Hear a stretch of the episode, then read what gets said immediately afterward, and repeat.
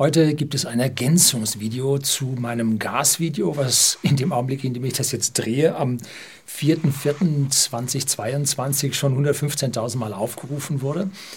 Und da gab es eine ganze Menge Fragen und Kommentare. Herzlichen Dank für die vielen Kommentare unten, unten drunter. Die haben mir in meinem ja, Wissensstand ganz massiv geholfen. Ein Haufen Hinweise auf andere Quellen, sodass also mein ganzes Bild davon jetzt besser geworden ist. Und das möchte ich Ihnen jetzt mitteilen und dabei auch einen kleinen Rechenfehler, der allerdings an der Gesamtsituation dort nichts verändert hat, auf dem ersten Video darauf hinweisen. Jetzt also zu Ihren Fragen, zu den Ergänzungen und wie die gesamte Geschichte für mich mittlerweile aussieht. Und wer meint, ja, ich sei so negativ und so weiter, äh, wie ich mir denn das vorstellen würde. Ganz am Ende habe ich einen kleinen Ausblick, wie ich das sehe, wie es kommen könnte. Äh, ich muss hier nicht die Weisheit mit Löffel gefressen haben, das kann auch anders kommen, aber das erscheint für mich eine der wahrscheinlichsten Möglichkeiten. So, jetzt kommt die Intro, dann geht's los.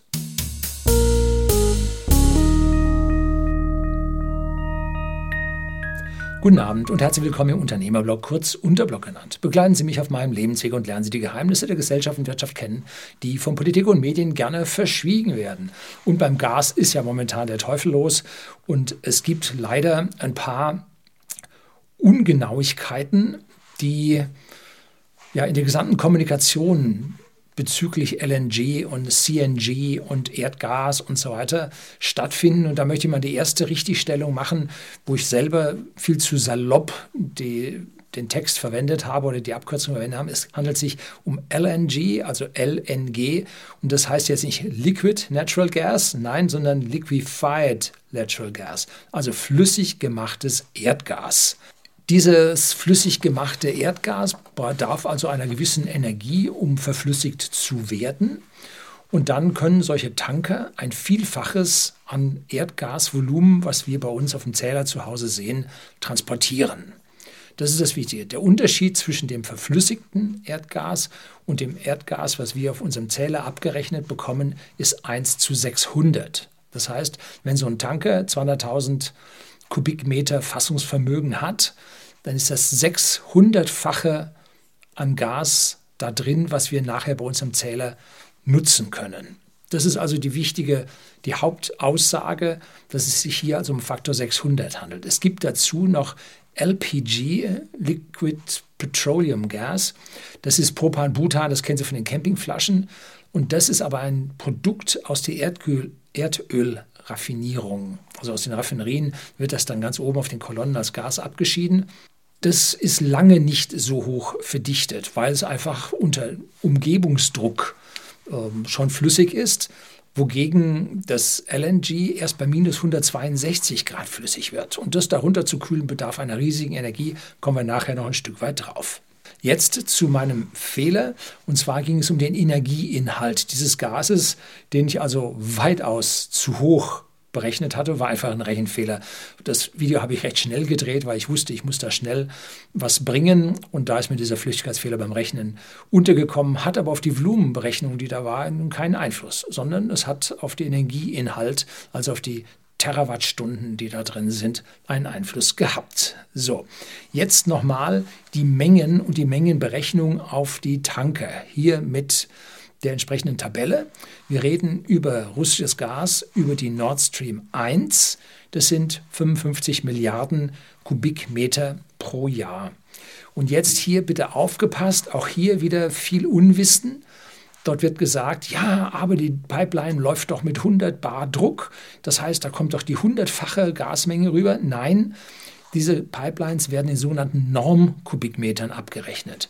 Und da geht es um die Normatmosphäre. Die hat man irgendwann mal gemeinsam festgelegt und hat gesagt, die Normatmosphäre hat 15 Grad Celsius und einen Druck von 1013,25 Hektopascal. Unter diesem Druck wird also alles abgerechnet und in dieser Pipeline haben sie, je nachdem, wie viel da transportiert werden soll, fahren die mit 50 Bar Druck, mit 100 Bar Druck, mit 200 Bar Druck. Ich glaube, 200 war schon ziemlich das Ende. Und haben dann, je mehr Kapazität die Pipeline transportiert, um einen umso höheren Druckverlust wegen der Reibung an der tausenden Kilometer langen Rohrwand. Und da geht dann schon richtig Energie verloren. Kommen wir nachher auch mal ein kleines bisschen drauf. Also es wird abgerechnet in Normkubikmetern und bei uns zu Hause haben wir jetzt auch einen Druck an der Gasleitung, also nicht wir, sondern bei whisky.de, dem Versender hochwertigen Whiskys an den privaten Endkunden in Deutschland und Österreich. Wir haben Gas zum Heizen, brauchen wir nur ganz wenig, weil unsere ganzen Computer alles so warm machen. Ja, gut. Ähm, und da kommen wir einen Überdruck von, ich glaube, 50 Millibar, also 50 Tausendstel Bar. Das ist also vergleichsweise wenig, weil die, das Verteilnetz hier stark genug ausgelegt ist, damit wir nicht so viel bekommen. Wobei ich glaube, vor dem Druckminderer haben wir dann doch noch ein bisschen höheren Druck, aber den kenne ich nicht. Ne? Vielleicht weiß hier wieder jemand was, kann kommentieren, freue ich mich sehr. So, jetzt wollen wir also diese Normkubikmeter, die dort über die Pipelines kommen, mal schauen, was kommt denn da aus Russland. Da kommt einmal Nord Stream 1 über die Nordsee mit 55 Milliarden Kubikmetern pro Jahr. Dann haben wir die Yamal-Pipeline mit 33 Milliarden Kubikmeter pro Jahr. Ich glaube, das kommt über Polen, wenn ich mich da nicht so irre. Und dann gibt es noch die Transgas über die Ukraine, die ist momentan ziemlich heiß, äh, scheint aber noch zu laufen mit 40 Milliarden Kubikmeter pro Jahr, wobei diese Pipeline eigentlich bis zu 100 Milliarden Kubikmeter transportieren könnte, ist aber nicht so groß ausgelastet, weil die Leute ein bisschen Angst haben, ihre Verträge über diese Pipeline dort abzuschließen. Macht zusammen eine Summe von 128 Milliarden Kubikmeter pro Jahr, Normkubikmeter, die von dort nun rüberkommen. So, jetzt rechnen wir mal unsere Tanker um. Mit den Tankern habe ich festgestellt, da waren meine Zahlen schon reichlich alt, da hat sich eine Menge getan. Und so möchte ich jetzt mit einem Tankvolumen von 200.000 Kubikmetern rechnen. Und das, aufgemerkt, ist jetzt LNG, also Liquefied Natural Gas, verflüssigtes Naturgas, also Erdgas, verflüssigtes Erdgas, Methan. Und da gehen dann 200.000 Kubikmeter rein.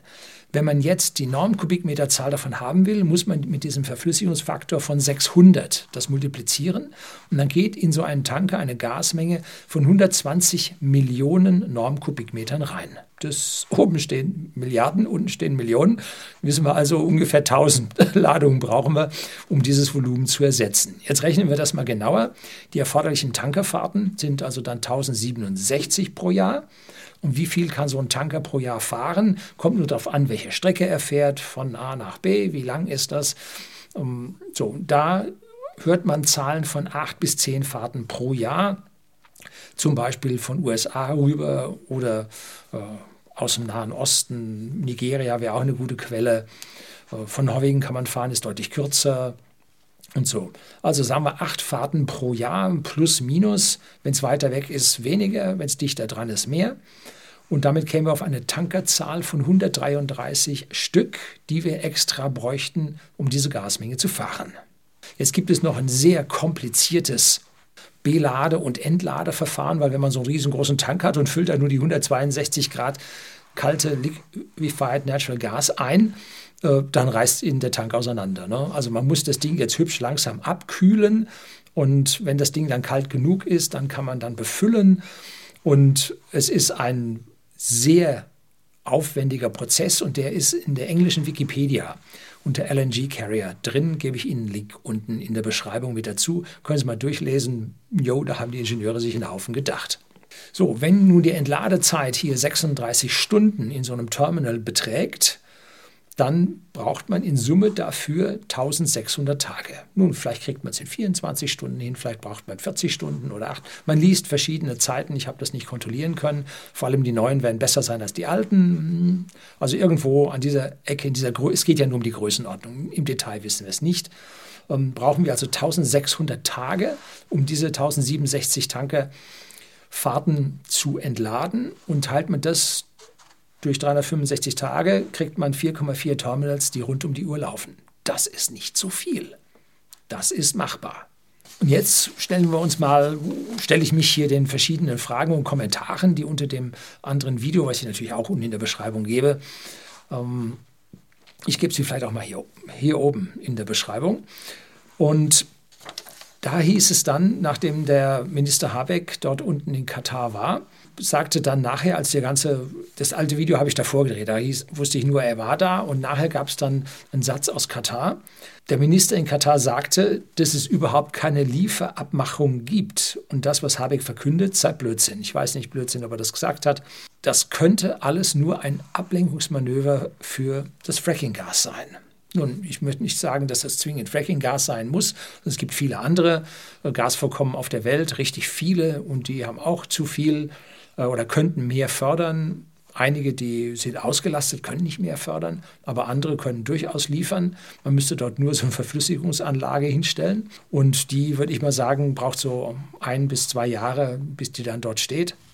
Und das können die international großen äh, Engineering-Firmen, Anlagenbaufirmen, die können das. Das haben wir sogar in München hier ein Entwurfszentrum, ein Freund von mir dort gearbeitet oder arbeitet immer noch. Wenn das Gas über Tanker kommt, dann gibt es Konkurrenz und das ist erstmal gut, vom Prinzip her. Kommen wir nachher drauf, warum das LNG so teuer ist, kommen wir drauf. So, da kommt jetzt der Mike Miller, stellt da noch einen Kommentar ins Netz. Darüber hinaus kostet LNG im Moment elfmal so viel wie das Gas aus Russland. Erdgas kostet im Moment 5,6 Dollar pro Million British Thermal Units, MMBTUs, und LNG kostet über 60 Dollar pro diese Million BTUs.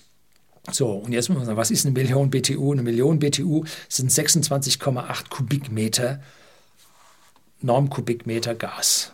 So, damit wir es ungefähr sehen. Das heißt, für den Kubikmeter kommen wir da auf 20 Cent für das Pipeline-Gas und auf 2,24 Dollar für das LNG.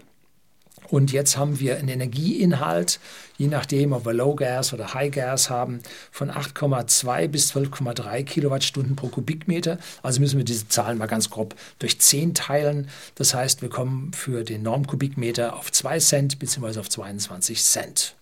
Stellen wir uns die Frage, kriegen wir denn überhaupt diese Schiffe dahin? Ne?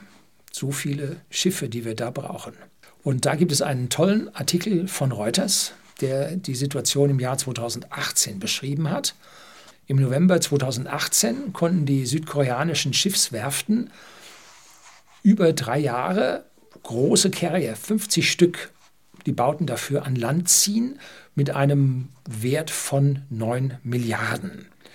Südkorea hat 78 Prozent der Schiffs- oder der Baukapazität für LNG-Tanker in 2018 äh, an Land gehabt. 14 Prozent gingen an die Japaner und 8 Prozent immerhin schon an die Chinesen.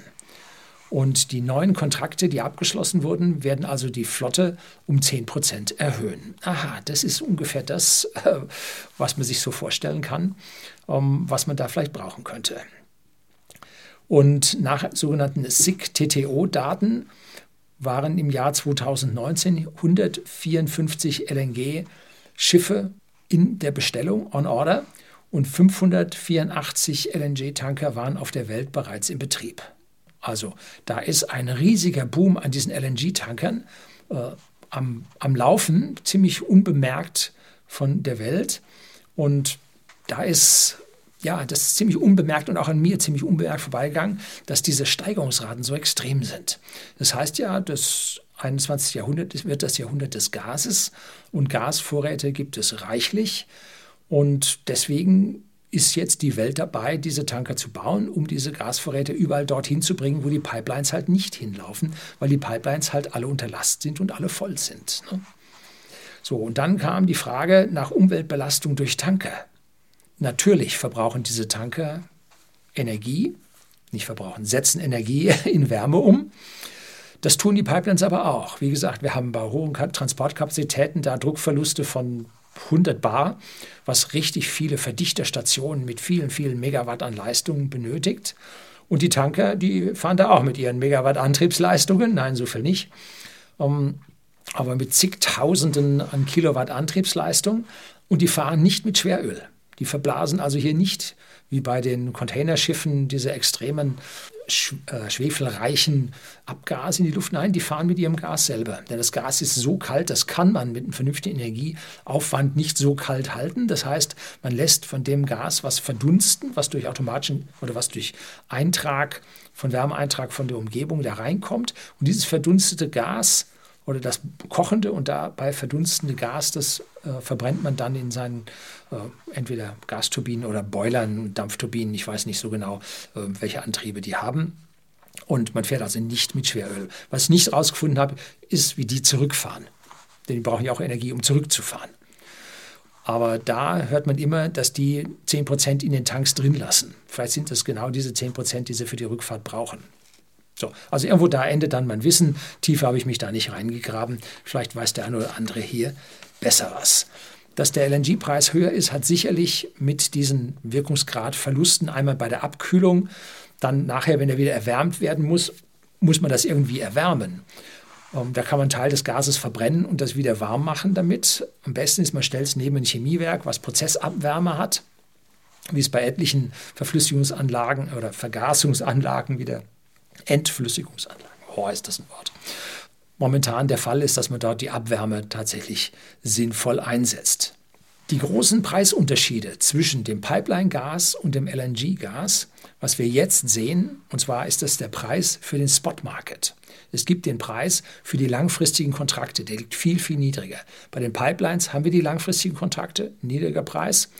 Bei den LNG-Tankerflotten, die äh, ja, vermietet sind auf lange Jahre mit Kontingenten, wie zum Beispiel in Katar, die langjährig da sind, wo jetzt keine Überschusskapazität hat. Ähm, die sind langfristig gebunden und da gibt es deutlich weniger Geld dafür. Wir streiten uns gerade momentan um den Spot-Market wo dann der Preis so ist. Das gleiche bei der Regelenergie, beim Strom. Wenn da zu wenig da ist, der Spotmarkt Peng kostet die Kilowattstunde 2 Euro. Äh, momentan ist er gedeckelt auf 9.999 für die Megawattstunde oder so. Also da gibt es dann äh, Preise, die liegen extrem über den entsprechenden Normalpreisen. Und deshalb jetzt Preise von einem Spotmarkt LNG mit Festkontrakt Pipeline-Gas zu machen, wird, ist nicht sinnvoll. Wir sehen allerdings eine hohe Nachfrage in Asien nach diesem LNG, sodass der Spotmarkt vermutlich hoch bleiben wird. Aber es liegt daran, dass wir Tankerkapazitäten bekommen, die wir langfristig mieten können und dann werden auch die LNG-Preise runterkommen. Und dann ist die große Frage, wo wird das Gas dann sich einpendeln? sicherlich deutlich niedriger wieder, aber wo wissen wir noch nicht. Das ist das Schöne bei der Marktwirtschaft, da findet sich ein Preis. Und wenn der Preis sehr hoch ist, sagen die Leute, oh, dann bauen wir noch ein paar Tanker, können wir euch richtig Geld mit verdienen. Ne? Und dann fahren ein paar Tanker, auf einmal gibt es Konkurrenz, konkurrenzbelebtes Geschäft und dann gehen die Preise ein Stückchen wieder runter. Und am Ende pendelt sich das ein, braucht aber ein Weilchen. Ne? Dann kommt die Bezahlung in Rubel, das gleich ja wohl Schwachsinn wäre. Der Rubel wäre total verfallen, hätte ja keinen Wert. Die meisten haben nicht verstanden, warum auf einmal Gas in Rubel bezahlt werden soll. Hm? Warum?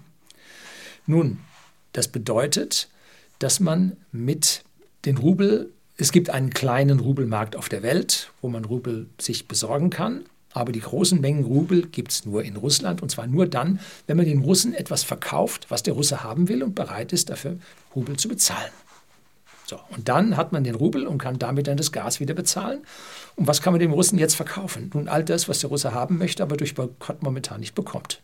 So, also die Umstellung der Bezahlung auf Rubel hat nur etwas mit dem Boykott zu tun, dass der an der Stelle umgangen werden soll und wahrscheinlich auch wird. Und wenn wir uns den Kurs des Rubels ansehen, dann war der natürlich extrem verfallen bei der Ankündigung der Boykottmaßnahmen. Und jetzt, wopp, ist er wieder auf den Preis zurück von 1 zu 80 oder 90 äh, im Vergleich zum Euro, wie er über Gesamt 2020 und 2021 war. So, also diese Geschichte hat genau das bezweckt, äh, was angedacht war. Das Bezahlen des Gases in Rubel. Also verstehen die wenigsten, aber mittlerweile sollte es sich langsam rumsprechen. Ne? Gut. Eine Betrachtung fehlt aber gänzlich. Wie hoch ist die Umweltbelastung und der Energieaufwand im Vergleich mit über Pipeline Nord Stream 2 gelieferten Gas? Nun, die Nord Stream 2 hat einen Preis von 9 bis 11 Milliarden Dollar gekostet, wenn man so die Zahlen irgendwie interpretiert. Und wenn man jetzt diese Tankerflotte von 50 Stück, die ja gebaut wird, für 9 Milliarden anschaut, dann sehen wir, hoppla, da sind wir doch hübsch in einer ähnlichen Größenordnung. Das heißt, so viel auseinander äh, liegen jetzt Investitionen für Pipelines und für LNG-Tanker nicht. Natürlich wird da ein Faktor drin sein, ja, aber nicht so ein exorbitanter Faktor wie 10 oder 11, was wir gerade hier äh, beim Spotmarket zum Kontraktpreis gesehen haben. Also so viel teurer an dieser Stelle muss es nicht werden. Und vor allem, wenn die Tanker fertig werden, dann sind diese Kapazitäten auch verfügbar und wollen gefahren werden. Und wollen wir hoffen, dass sich die entsprechenden Verflüssigungsanlagen bei den Gasquellen äh, entsprechend auch vorgesorgt wurden und auch gebaut werden, äh, unabhängig äh, vom Wissen der Bevölkerung, was dort in den fremden Ländern passiert. Also die Umstellung vom Pipeline-Gas auf Flüssiggas oder verflüssigtes Gas, muss ich mich wirklich daran gewöhnen, ist global am Laufen. Die Kontrakte in zig Milliarden Höhe sind überall am beauftragt und am werden. Und da sehe ich eine durchaus eine gewisse Chance, äh, dass wir hier zum Stück weit von diesem kommen. Dann, wie hoch ist das Risiko einer Havarie eines Gastankers? Von Terroranschlägen will ich gar nicht reden. Also das ist ein Nullargument, das haben sie bei den Pipelines auch. Platz der Pipeline, Nigeria mehr als einmal passiert. Ähm, Terroranschläge, jo, kann auch überall passieren. Also das sehe ich nun überhaupt nicht als einen Unterschied zwischen einer Pipeline und einem Tanker, wobei ein Anschlag auf eine Pipeline viel gravierender ist als ein Anschlag auf einen Tanker. Dann ist halt der eine Tanker weg. Ne? Gut, rundherum ist ziemlich viel kaputt. Das wäre bei der Pipeline an dieser Stelle, wo die explodiert, auch. Wobei bei Pipeline-Gas haben wir es viel schneller mit einem zündfähigen Gemisch zu tun. Beim verflüssigten Gas muss das ganze Ding ja erst kochen und in Gas übergehen. Das werden wir also dort viel stärker mit einem Abbrennen zu tun haben beim Tanker, weil diese, dieses explosionsfähige Gemisch nicht kommt. Ne? Also nicht so schnell vorhanden ist. Vorher ist bei der Pipeline, wo alles schon gasförmig ist, da könnte das schneller passieren. Also da sehe ich die Problematik bei einer Pipeline eigentlich ein bisschen höher. Dann ein Herr Fugbaum sagt, Möglichkeiten gäbe es für Pipeline-Gas genug. Algerien, Zypern, Israel und Aserbaidschan wären wohl die schnellsten Wege für Pipeline-Gas. Über eine transkaspische Pipeline würde auch die sehr großen Vorkommen in Turkmenistan und Usbekistan in Frage kommen. Komischerweise sind das mehr oder weniger alles potenzielle Lieferländer, die schon länger im Gespräch sind.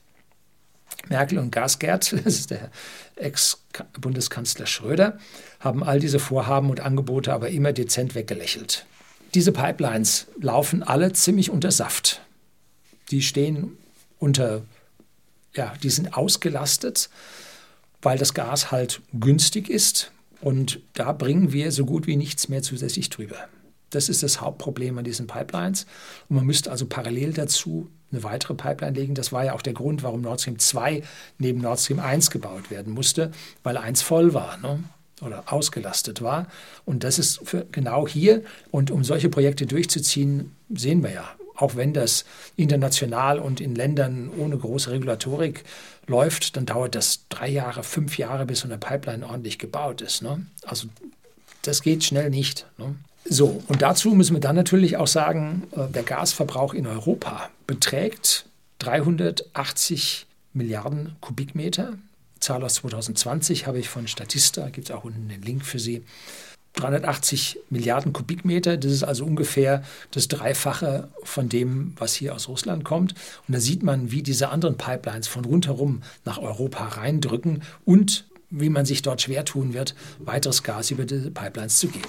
So, jetzt das mal genug, um hier noch ein bisschen Backup-Informationen zu geben. Jetzt, wie ich mir die ganze Geschichte denn vorstelle, ich soll ja auch konstruktiv sein. Nun, ich halte die Ressourcenschonung durch Wind, Photovoltaik, Geothermie, Wasser- und Gezeitenkraftwerke für sehr, sehr wichtig. Damit schonen wir nämlich unsere Ressourcen, die dann einfach nicht 100 Jahre beim Gas, sondern 200 Jahre beim Gas halten können. Ne? Finde ich sehr, sehr wichtig. So lange, bis wir dann uns die Ressourcen des Weltraums zunutze machen können. Allerdings klappt das alles ohne Speicher nicht. Die müssten parallel hochgezogen werden.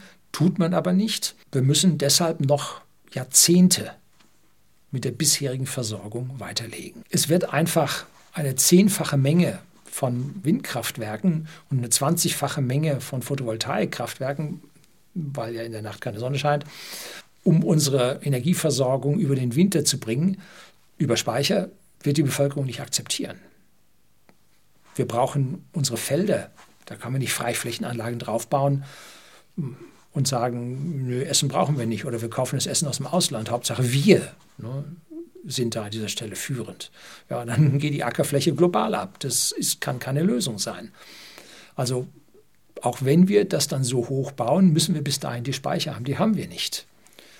Und dann muss man auch noch Akzeptanz für solche Speicher bekommen. Also so einen ordentlichen Wasserstoffspeicher in der Nähe. Man hat so Bilder von explodierenden äh, Wasserstofftankstellen für Wasserstoff-Pkw gesehen. Nein, Spaß macht das nicht. Wird man sicherlich auch in den Griff bekommen.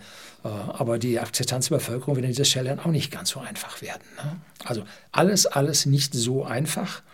Aber Stufenweise wird man das ersetzen können. Ich bin auf jeden Fall dafür. Ich, wir haben ja selber äh, zwei Photovoltaikanlagen bei whisky.de, dem Versender hochwertigen Whiskys im privaten Endkunden in Deutschland und in Österreich und privat auf dem Dach. Wir haben Hausakkus, um die Energie über die Nacht äh, dann aus der Sonne zu nehmen. Im Dreiviertel des Jahres und äh, wir fahren Elektroautos, um den Überschuss nicht einzuspeisen, sondern selber für unsere Mobilität zu nutzen. Also wir sind da ganz groß mit dabei.